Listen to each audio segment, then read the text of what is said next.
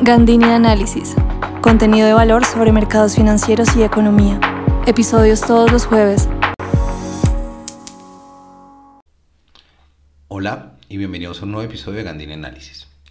El día de hoy quiero tocar un tema que me parece eh, muy relevante y es un tema que ha estado de fondo y ha sonado muchísimo y es si llegó el momento de los emergentes, es decir, si los grandes flujos de inversionistas van a venir a los emergentes a invertir, si esto va a generarse una tendencia importante para el segundo semestre de este año y demás. Digamos que esta fue una discusión, esto lo tuve en un, en un webinar que tuve con uno de mis clientes la semana anterior. Y me parece que es un tema que vale la pena, digamos, como poner también, abrirlo un poquito más al público y ponerlo acá y, y discutirlo un poco.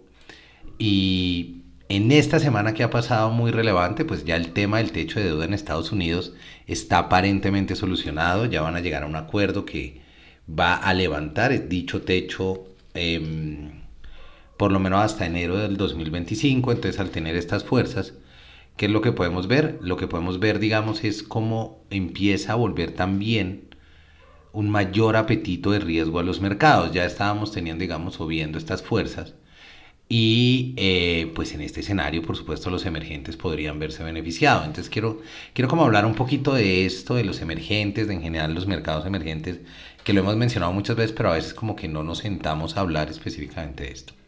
Yo creo que la primera pregunta que es muy relevante y para la cual de una les digo, no es que exista una definición clara y precisa, pero ¿qué es un emergente? ¿no?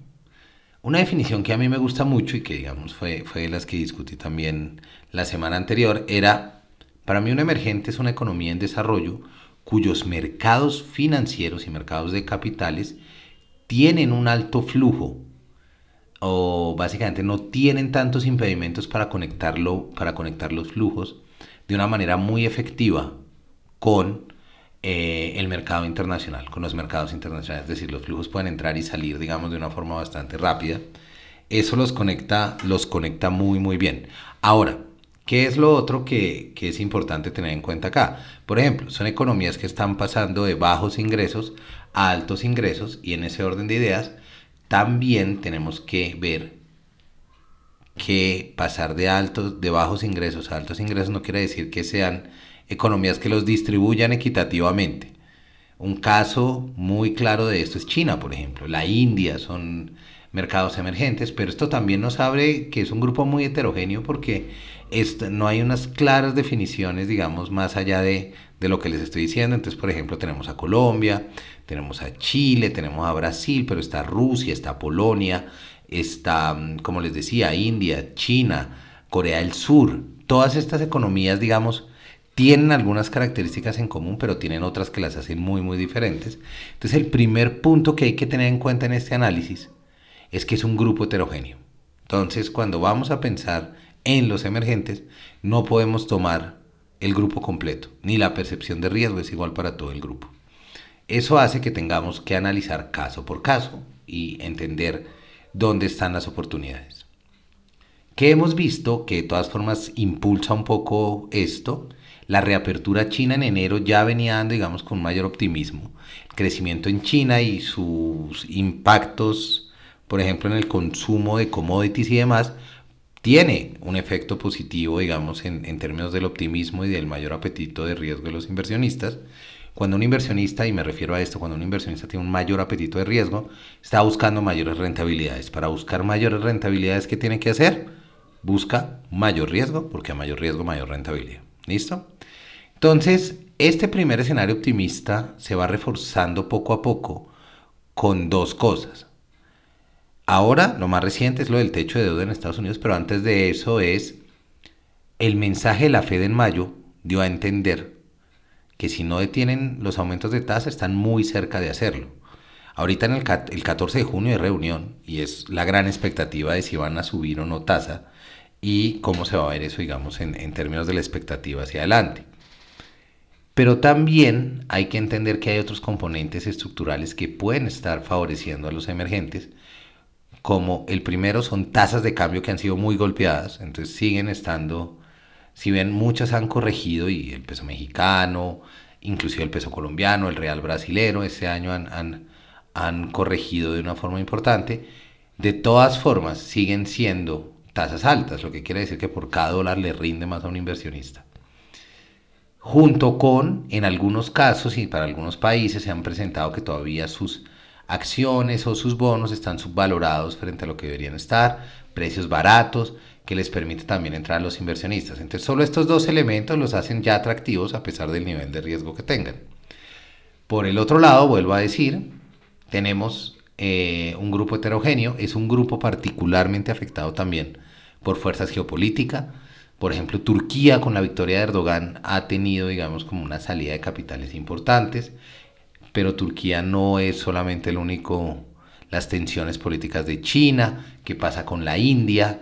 Entonces, cada país de estos tienen unos componentes geopolíticos. Aquí Aquí en Sudamérica tenemos a Lula, tenemos a Lula en Brasil, tenemos la victoria de la derecha de Chile, tenemos aquí Colombia con muchas reformas estructurales que sí, que no en el Congreso, todavía no se define, digamos, el nivel de gobernabilidad local que tiene. Entonces, estos son elementos que siguen siendo importantes y perturando dentro del análisis que vamos a hacer de cada emergente, en la fuerza geopolítica. ¿Qué creo, digamos, hoy solo quería, digamos, como traerles esto, ponerlo en el tintero en un, un episodio muy cortico, pero que me parece que es interesante para el siguiente semestre, ¿qué espero yo que pueda pasar? Recuerden, esto no es una recomendación de inversión, es solo un análisis. Eh, pienso que los emergentes van a traer flujos internacionales. Yo pienso que de todas formas, si la Fed no detiene, aunque mi expectativa es que no suban tasas el 14 de febrero, pero yo pienso que digamos que ya los bancos centrales controlando sus niveles de tasa y la inflación controlándose, va a aumentar ese, ese apetito de los inversionistas. Yo pienso que este segundo semestre vamos a ver unas entradas importantes de, de diferentes... Em, de diferentes a los diferentes mercados eh, a los diferentes mercados emergentes eh, Asia sigue teniendo un poco de tensión con China y Taiwán particularmente pero eh, lo que veo es que de pronto pueden haber unos flujos interesantes hacia Latinoamérica. Europa, particularmente Europa del Este, sigue muy afectada por la guerra y cómo eso puede, digamos, seguir generando las tensiones, pero, pero digamos que en términos generales lo que se percibe es un mayor apetito de riesgo de inversionistas buscando precisamente dónde poner el dinero, que al final del día nos conviene a los emergentes. Entradas de flujos también van a hacer bajar tasas de cambio y tener revaluaciones. Tendremos que seguir de cerca el caso para cada uno, por supuesto, pero digamos que esta visión para el segundo semestre puede ser interesante. Si les gustó este episodio, no olviden recomendarlo y compartirlo. Esto era lo que les quería traer por hoy. Y en Gandini Análisis creo contenido que pueda ayudar a su empresa, clientes a adaptarse a las dinámicas de la economía y los mercados en un mundo cambiante. Si quieren conferencias, webinars, charlas, contenido escrito y demás, no duden en contactarme y podemos hacer algo. Eh, les deseo un gran resto de semana y que les vaya muy bien.